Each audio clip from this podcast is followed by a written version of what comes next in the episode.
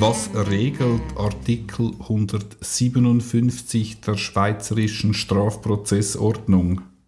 Artikel 157 der Schweizerischen Strafprozessordnung StPO regelt den Grundsatz des Einvernahmerechts der beschuldigten Person. Das bedeutet, dass die Strafbehörde die beschuldigte Person auf allen Stufen des Strafverfahrens zu den ihr vorgeworfenen Straftaten befragen können und ihr dabei die Möglichkeit geben, sich dazu umfassend zu äußern.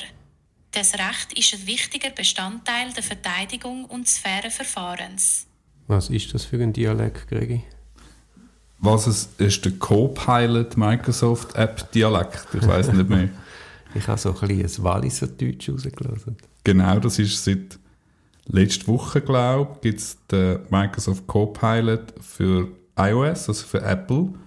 Und man munkelt, dass das eigentlich auf ChatGPT 4 beruht, wo man kann einfach Sprachbefehl geben und es wird sogar auf Schweizerdeutsch geantwortet. Und ja, ist im Moment noch ein Spielzeug, aber... Aber ist kostenlos, Ist gell? kostenlos, ja, und äh, es rast gerade im Moment. Was mir jetzt aufgefallen ist, was sie da vorgelesen hat, die Netzstimme beim 157 StPO, sie sagt, Strafbehörden können beschuldigte Personen einvernehmen. Sie müssen nicht, sie können. Es ist eine Kann-Vorschrift. Ich habe jetzt das in der Vorbereitung ein bisschen anders verstanden. Ich sehe sehr, dass die Polizei schon beschuldigte Personen einvernehmen Die dürfen zum Beispiel keine Zeugen einvernehmen ohne besondere Bewilligung. Ich glaube einfach, alle können beschuldigte Personen einvernehmen. Polizei, Staatsanwaltschaft und Gericht. Ja, man kann, ja. Also es ist ja Teil vom rechtlichen Gehör, dass du im Rahmen von der Einvernahme der beschuldigten Person die Vorwürfe eröffnest, da kommen wir dann bei der Belehrung dazu, aber dass du die Vorwürfe eröffnest und ihnen Gelegenheit gibst, Stellung dazu zu nehmen. Aber es ist ja nicht geregelt, wie viel man Leute muss befragen Und das hat ja auch jede Staatsanwältin, jeder Staatsanwalt, jeder Staatsanwalt auch ein einen anderen Stil. Genau, aber es ist sicher Common Sense, man muss einvernommen werden. Also bei Strafbefehl bis jetzt ja nicht zwingend. Aber Artikel 366 4 Liter A StPO verlangt ja, dass man das Abwesenheitsverfahren nur kann durchführen kann, also das Haupt, im Hauptverfahren das Abwesenheitsverfahren nur kann durchführen kann, wenn die beschuldigte Person im Vorverfahren mindestens einmal Gelegenheit hat, sich einlässlich zu äußern. Mhm. Und somit ist faktisch, also ohne mindestens eine Einvernahme gibt es keine Verurteilung. Klar, Strafbefehl, aber das ist ja eine Dunkelkammer unseres Rechtsstaates, wenn wir mal den auslagen. Genau. Ja, also ich tue jetzt da nicht. Ich, es ist mir einfach aufgefallen, dass es keine Vorschrift ist. Genau, und darum eben grundsätzlich kann man beschuldigte Person, die im Ausland ist, wo man keinen Zugriff hat, kann man das Verfahren nicht weiterführen, das muss man sistieren oder muss Rechtshilfeweise eine Einvernahme versuchen zu machen. Gut, gehen wir zum 158er. Hinweis bei der ersten Einvernahme. Genau, sagt das jetzt nicht so ganz beiläufig. Das müsste Fanfare sein. Das ja. ist, äh, warte, warte. Jetzt kommen wir zum Artikel 158. Hinweis bei der ersten Einvernahme. Jetzt geht es ans Eingemachte. Endlich wieder mal ein Artikel, wo absolute Unverwertbarkeit im Sinne von Artikel 141 Absatz 1 zur Folge hat. Könnte haben, eventuell unter Umständen, wenn es uns nicht gerade passt. Gut, also, man hat zu Beginn der ersten Einvernahme, ich möchte gerade mal da zu Beginn der ersten Einvernahme einhängen. Wir erleben ja, zumindest Praxis im Kanton Zürich, ist, dass zu Beginn von jeder Einvernahme die Belegungen machen.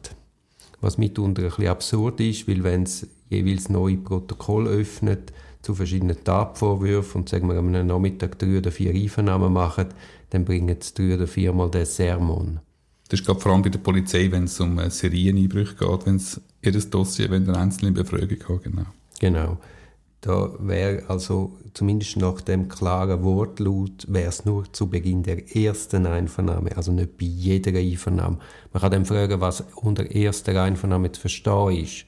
Also wenn jetzt, wenn man sagen, man hat deine Reihe Einbrecher, die du gerade genannt hast, und plötzlich ist er noch ein Tatverdacht wegen irgendwie, was sagen wir, wegen einer Tötung, dann ist quasi, würde ich jetzt sagen, ist das wieder eine neue erste Einvernahme. Das sehe ich auch so. Ich glaube, es muss zumindest die gleiche ungefähre Thematik und Sachverhalt zugrunde haben. Aber dort hat es mich dann, erstaunt mich doch auch, das ist natürlich in Zürich, ist es völlig selbstverständlich, dass man die Hinweise immer wieder macht, aber das machen sie auch sicherheitshalber, damit die Diskussion ja, ja, die du würde ich auch so machen. hast.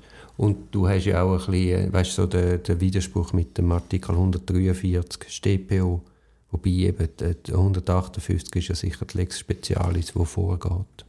Sehe ich auch so, ja. Jedenfalls Beginn der ersten Einvernahme. Was ist das? Beginn von der ersten formellen Einvernahme, protokollarischen Befragung. Wie ist es denn mit Interviews, Auskunft geben vor am Unfallort oder am Tatort gerade bei der So. Sachverhaltsaufnahme? Informelle Vorgespräche oder am Tatort, ja, da braucht es wahrscheinlich keine Belehrung. Man kann sich fragen, wenn vor Ort schon klar ist, dass eine Person sich möglicherweise belasten könnte Was ist das? an der Baustelle. Meinst du, das geht jetzt ein Zeitchen so? Machen wir einfach weiter. Ja. Also ich kann mir schon vorstellen, dass wenn man vor Ort ist und es ist relativ klar, dass wenn eine Person das blutige Mess Messer in der Hand hat oder so, dass wenn man mit dieser Person einen Schwatz macht, dass man das sollte man sicher auch schon darauf hinweisen und schon sind so Sachen nicht, nicht verwertbar. Ich glaube, das ist auch entsprechend in der Kommentierung rein. Ja, Wenn aber eine beschuldigte Person von sich auskommt und sagt, ich möchte etwas zur Anzeige bringen, eine Selbstanzeige machen, dann braucht es es nicht. Dann kann man das später auch verwerten. Ja, ja, also ich bin auch der Meinung, informelle Befragungen, gerade in einem Anfangsstadium, wo die Rollen noch nicht ganz klar sind, eben am Tatort, stehen irgendwelche Leute rum, dann ist das sicher auch ohne Belehrung zulässig. Wenn aber die Rolle klar zu bestimmen ist, dann braucht es eine Belehrung. ist nicht so gut in einem Polizeirapport steht, nach Hinweis auf X und Y erklärt Z sinngemäß Folgendes. Ich weiss mir auch nie ganz genau, wie die Belehrungen wirklich sind, wenn man später die Diskussion mit den Klientinnen und Klienten hat, mögen sich so, so konkrete Belehrungen auch nicht immer erinnern, aber, es immer ist wieder. auch klar, ich meine, so auch informell oder nicht informell, eine Einvernahme ist so eine Drucksituation. Also, weißt, ich denke einmal auch, wenn sie da die Belehrungen machen, also da steht, jetzt wären wir gerade weiter in dem, in dem Artikel, in, in einer ihr verständlichen Sprache. Damit ist natürlich nicht nur gemeint, dass jemand, der Deutsch kann, das in Deutsch erklärst, sondern in verständlicher Sprache heißt auch, dass er die Möglichkeit hat, seinem Intellekt gemäß das zu verstehen. Und ich denke auch oft, die Belehrungen, weißt, wenn sie das einmal da vorlesen, solltest du einmal fragen, haben sie das verstanden? Ja, okay, dann sie uns zusammenfassen, was sie verstanden haben. Und ich glaube, da hätten wir 99% der Leute könnten nicht wiedergeben, wo, worüber sie jetzt gerade belehrt worden sind.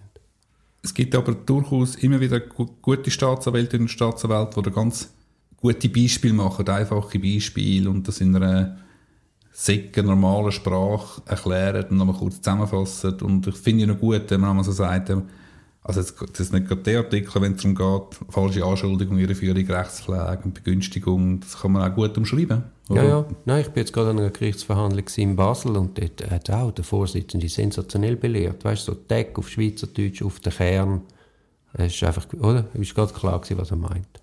Aber ich meine mehr so die Fälle, weißt du, was da, da ablesen von, von der, vom vorgefertigten Text, wo halt ein Juristentext ist, was möglichst alle Eventualitäten soll abdecken und durch das einfach nicht mehr zu verstehen ist. Gut, ich denke jetzt dort vor allem gerade noch an die weiteren Hinweise, vor allem bei den, Zeugen, bei den Zeugenbelehrungen sind. Das ist dort teilweise noch, noch einiges komplizierter, wenn es also sogar noch um Gefahr von, dass man sich gegen zivilrechtliche Ansprüche müsste stellen und so, da kommt dann niemand mehr raus und das ist teilweise wirklich schwierig.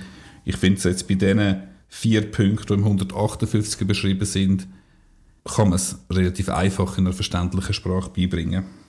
Also, vor der ersten Einvernahme in einer verständlichen Sprache muss man insbesondere auf vier Punkte zwingend aufmerksam machen.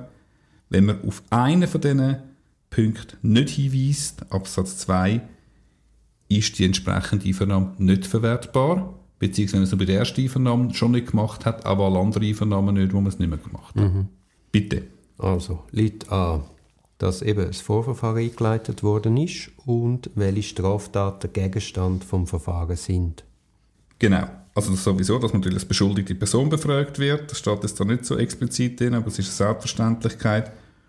Und nachher, das ist der, der, der Vorhalt, wo man auch als Verteidigung darauf kann bestehen, bevor man anfängt. Also man fängt nicht an mit, wie geht es Ihnen heute, was haben Sie gestern gemacht, wie viel verdienen Sie. Man fängt auch nicht an mit der Befragung zur Person. Ich habe zuerst ein paar Fragen zur Person, bevor wir zur eigentlichen Sache gehen. Gerade wenn es um ein Wirtschaftsdelikt geht oder um Gewerbsmäßigkeit, Berufsmäßigkeit und so. ist das gefährlich, wenn man sich dort schon auf ein Frage-Antwort-Spiel einlädt. Das wäre sicher nicht verwertbar. Also vorgängig findet aber äh, ein Abgleich mit der Personalie statt. Genau, das ist Also richtig. das ist zulässig und dann schreiten wir zu der eigentlichen Einvernahme und dann ist einfach in einfachen Worten wiederum zu erklären, welche Delikte einem zur Last gelegt werden. Aber also nicht welche Straftatbestände, sondern nach Ja, in welchen welchen Sachverhalt, konkrete- Ort und Zeit. Konkrete Sachverhalte Genau, ja. Thema. Man muss es aber auch nicht weiter begründen, man muss auch nicht sagen, welche Beweismittel dafür sprechen, sondern es geht einfach um einen kurzen, knackigen Hinweis, warum sind sie da? Genau. Was für einen Vorgang wir sie verdächtigen? Genau. Und wenn es jetzt sagen wir, ein Seriendelikt ist, sagen wir irgendwie 100 Einbrüche, dann muss man natürlich nicht alle 100 Einbrüche vorhalten, sondern kann man sagen, wir haben eben Anhaltspunkte, dass sie bei sehr vielen Einbrüchen dabei sind, zum Beispiel dort und dort. Und dann im Vorfeld von jeder Einvernahme, wo dann die einzelnen Einbrüche Thema sind, dass man dann dort halt im Vorhalt dann konkret sagt, was heute das Thema ist. Ganz genau. Äh, was ich auch schon erlebt habe bei diesen Belehrungen, im Übrigen kriege ich glaube gerade im Kanton Basel, dass bei der Polizei, dass dort einem ein Formular mit den Belehrungen vorlegt. Also dass es dann nicht, oder vielleicht sagen sie das sogar, aber sie geben dir auch einen Zettel, wo alles draufsteht, wo du dann wie das Protokoll unterzeichnest, dass du das zur Kenntnis genommen hast. Finde ich auch noch eine gute Lösung. Kommt immer darauf an, ob es Plain Language ist oder ob es einfach ein Gesetzestext, wo äh, wiederholt wird. Also der muss immer noch verständlich sein, so ein Formular. Aber dann finde ich es eine gute Idee. Da Ja. hat man auch genug Zeit. Ich habe auch schon erlebt, dass wir, dass wir gesagt haben, okay, wir machen die Einvernahme schriftlich, also im Sinne von, wir schicken ihnen die Fragen und dann ist auch so eine schriftliche Belehrung mitgeschickt worden. Habe ich jetzt auch eine sinnige Vorgehensweise gefunden. Eine schriftliche Befragung, wo ist denn das genau geregelt, eine schriftliche Befragung? Ja, weißt du, da die schriftlichen Berichte. Ah, genau, so Artikel 145 oder so Ja. dort hinein. Genau, okay. Ja. Gut, Litera B. Hinweis darauf, dass man die Mitwirkung und die Aussagen verweigern darf. Also, sie, haben, sie müssen nichts sagen, sie müssen nichts von sich aus rausgeben, sie müssen sich, klar gibt es verschiedene Ausnahmen, erkennungsdienstliche Behandlung etc., aber grundsätzlich geht es um das Nichts sagen, es geht zum Beispiel auch den Sperrcode vom Handy nicht müssen bekannt geben etc. Ja, und ich würde sagen, da, fe da fehlt jetzt noch der Hinweis, dass man auch sagt, falls sie Aussagen machen, können die auch gegen sie verwendet werden. Genau, so das klassische Miranda kommt da nicht, wird in der Praxis aber eigentlich sehr oft gemacht. Sag mal, wie hast du das gesagt? Das nimmt mich nämlich gerade Wunder. Also falls sie Aussagen machen, können die entsprechende Aussage auch gegen sie verwendet werden. Das ist eben falsch. Es Okay. muss sagen, wenn sie Aussagen machen, können die Beweismittel verwendet werden zu ihren Gunsten oder zu ihren Lasten. Ich finde das immer noch Aber das spannend. auch, das auch beinhaltet ja, man geht ja davon aus, der, ja, ich, ich impliziere mit meiner Belehrung, impliziere ich, dass der Beschuldigte sowieso sich nur entlasten will. Wobei, es gibt ja auch Beschuldigte, die den Drang haben, einfach äh, von sich aus eine Karte auf den Tisch zu legen. Und ja, ist recht, nein. Also, die Message sollte sein, man könnte es auch zu ihren Gunsten verwenden. Das ist auch ein psychologischer Genau, Trick. wir redet sind- es vielleicht eher. ja, ja. Eben, wir sind, wir sind offen zu hören und es kann auf beide Seiten gehen. Voilà, genau. Ähm, ich glaube, du hast gesagt, zu Recht gesagt, das müsste eigentlich auch dazu stehen. Ich denke, dass, dass man das auch definiert oder festhält, dass man es kann als Beweismittel verwenden kann, ist sicher aus dem Fair Trial heraus geboten, dass man sagt, es steht aber nicht explizit im Artikel 157, wäre, muss man sich sicher erkämpfen, dort eine absolute Unverwertbarkeit, wenn man auf das abstellt. Dann Lied C. Entschuldigung, noch ganz kurz zum Lit B. Da steht so verweigern kann. Ich finde das auch so negativ konnotiert im Text. Wenn man sich etwas verweigert, das hat so etwas äh, von einem, im Sinne von einem Protest. Also wenn du da protestieren willst, wenn du nicht willst mit uns zusammenarbeiten, kannst du das schon machen. Man könnte ja sagen, sie haben das Recht zu schweigen. Also von einem Schweigerecht, ähm, das verwende ich ab und zu noch. Mein Ja, Klient, meine Klientin macht vom Schweigerecht Gebrauch ja. und nicht von der Verweigerung Gebrauch. Ja. Ja, das stimmt. Das sind alles so, so psychologische Feinheiten, wo eigentlich schon die Stossrichtung relativ entlarvend darlegen. Also dann zu C, dass man berechtigt ist, eine Verteidigung zu stellen oder gegebenenfalls eine amtliche Verteidigung zu beantragen. Im Kanton Zürich fällt dann immer noch der Zusatz auf eigenes Kostenrisiko. Was so ja nicht unbedingt immer ganz richtig ist und darum auch etwa die zu Kritik Anlass gibt. Genau, also teilweise kommt dann schon noch der Hinweis auf die amtliche Verteidigung, eigentlich immer mehr. Dass man, wenn es kein Bagatellfall ist, man kann äh, die unentgeltlich amtliche Verlangen etc. Und jetzt vielleicht das zusammengefasst, jetzt haben wir nämlich eigentlich beim B noch etwas Wichtiges vergessen, was wir in der Vorbesprechung ja gesagt haben. In der Kommentierung steht, wenn man darauf hinweist, man kann einen Anwalt herbeiziehen beiziehen und die beschuldigte Person sagt, ja, ich hätte gerne einen, und dann sagen sie, ja, wir Leute da, wir machen mit Einvernahmen weiter, sind die Aussagen, die man nach dem Wunsch noch gemacht hat, beim Warten auf den Anwalt, nicht verwertbar. Gibt es also, also einen EGMR-Entscheid? Ich würde sagen, wenn die Einvernahme einfach weitergeführt wird, wenn man nicht wartet, dann unterläuft man ja das Recht, das klar artikuliert ist. Genau. Dann kann es nicht verwertbar sein. Aber wenn der natürlich zurück in die Zelle geführt wird und auf dem Gang hin mit dem Polizisten noch schwätzt, ja, dann ist es natürlich verwertbar. Gut, aber ja, möglicherweise. Aber ich möchte damit sagen, im Josic steht dazu aber schon unter dem B folgendes. Die Fortsetzung der Befragung Aussageverweigernder, verweigernder, Klammer, vor allem nicht verteidigter Beschuldigter, widerspricht dem Fair Trial ebenso wie, ein An wie wenn ein Anwalt verlangt wird. Die Folge davon ist Unverwertbarkeit. Finde ich eine krasse Aussage. Josic, ja, Artikel 158 Note 12, genau. ich sehe es jetzt auch gerade da, und das ist der Verweis auf einen EGMR-Entscheid aus dem 2001. Nein, zum Letzteren ist es zum, e zum äh, EGMR-Entscheid, also wenn man einen Anwalt verlangt hat. Josic vertritt aber offenbar die Auffassung, wenn man gesagt hat, ich sage nichts und man mache weiter mit der Einvernahme. Und dann sagt man vielleicht gleich mal Ja oder Nein, sagt das Ja oder Nein später gar nicht verwertbar. Weißt du, wie ich es meine? Ja, ja, ich sehe es da, ich sehe es da. Gut, wir haben ja als Anwalt teilweise noch gern, wenn wir dabei sind, wenn sie alle Fragen stellen. Richtig. Ja, also, also meine, es, es, es fließt ja aus, aus der Möglichkeit, das rechtliche Gehör muss man ja auch gewähren. Und genau, das ist eben ein Spannungsverhältnis. Genau. Das ist ein Spannungsverhältnis. Aber behalten wir es doch mal im Hinterkopf, wenn das mal relevant wird. Das ist noch äh, eine gemögige Kommentarstelle bei Bedarf, oder? Mhm, mhm, mhm, mhm. Ich frage mich eben eh, ich weiß nicht, was du, wie du dich dazu stellst. Ich meine, es ist klar, man macht Aussageverweigerung und man zeigt das der Staatsanwaltschaft an mit dem Hinweis, ich habe ja vorher auch den Fall von Basel geschildert, wo ich sage, Sie, schauen Sie, der Klient macht keine Aussagen, aber schicken Sie mir doch die Fragen, vielleicht lassen wir uns dann ja gleich vernehmen. Und ich bin eben der Meinung, aus der Verhält weil Zwangsmaßnahmen verhältnismäßig müssen sein, ist es dann fraglich, ob man überhaupt auf die Einvernahme darf bestehen weil es, ist ja dann von vornherein klar, dass der Zweck von der Einvernahme, also dass keine neue Erkenntnis aus der Einvernahme gewonnen werden können. Genau, zumindest einmal, wenn sie es sicher haben, weil sonst kann man kein Abwesenheitsverfahren führen. Das haben wir 157 besprochen. Ja, ja, aber generell, oder? Es gibt ja dann die Staatsanwälte, die, irgendwie 17 Einvernahmen machen und jedes Mal ist keine Aussage, keine Aussage, keine Aussage. Also da muss man vielleicht den Staatsanwalt auch ein bisschen die Angst nehmen, dass über, über allem müssen immer das rechtliche Gehör gewähren, sondern man kann es dann allenfalls auch vom schriftlichen Weg gewähren. Ja, man kann es am Schluss im Rahmen von der Schlusseinvernahme. Sie haben ja. jetzt äh, die ganzen Akten gesehen oder so. Ja, ja aber weißt, es gibt doch so Staatsanwaltschaften, wo da akribisch jeden Vorwurf, jede, jede Schraube, die sie finden, meinen, müssen vorhalten. Ich, ich glaube, da, da, da gibt es Spielraum. Sehr gut. Dann machen wir den letzten Hinweis, der muss zwingend erfolgen. Die Möglichkeit von einem Übersetzen beizuziehen, richtig? Genau, ja. Das ist dort, wo ich meine perfekt deutsch sprechenden Klientinnen und Klienten immer von Einvernahme darauf hinweise, der Polizist oder der Staatsanwalt fragt sie dann noch, verstehen Sie Deutsch? Und dass sie dann sich nicht provoziert fühlen, ja, das müssen sie fragen, damit ja. sie die Unverwertbarkeit ähm, können umschiffen können. Und das muss man immer erklären. Und die zweite Frage ist immer, ah, in dem Fall brauchen sie keinen Übersetzer, richtig? Mhm. Das ist noch teilweise sind sie recht perplex, die Betroffenen, wenn man sie auf Schweizerdeutsch parliert miteinander, auf einmal wird man gefragt, ob man einen Dolmetscher braucht. Kann man echt auch einen Übersetzer verlangen, obwohl man die Amtssprache perfekt beherrscht? Ich muss das Land anlesen, das ist hure geil. Hm? Das ist eine fantastische Idee. also kommen wir zum Absatz 2. Einvernahmen, diese sind nicht verwertbar, das hast du einleitend schon gesagt. Genau. Es sind dann auch alle Sekundärbeweise, also die ausflüssenden Beweise sind ebenfalls nicht verwertbar.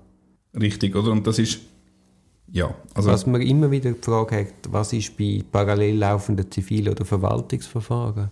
Machen sie einen Aktenbeizug, wenn die entsprechenden Äußerungen dort einfließen lassen. Ist das verwertbar? Das scheint mir klarerweise unverwertbar. Ja, außer das ist Überlegung erfolgt.